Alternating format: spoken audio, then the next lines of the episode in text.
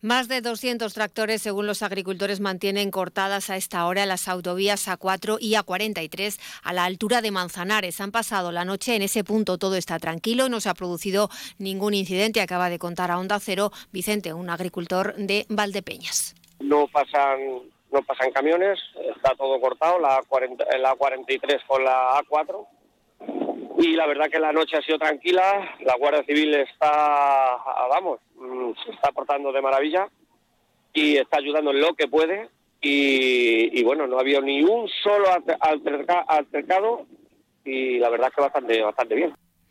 Los participantes en estas tractoradas expresan su satisfacción por el éxito de esta convocatoria. Nunca antes, dicen, el campo español se había unido así. Ahora los eh, agricultores que están en Manzanares y en el resto de la provincia se organizan para ver eh, qué es lo que hacen a lo largo de esta mañana. Bueno, pues eh, estamos con bastante fuerza, estamos muy unidos.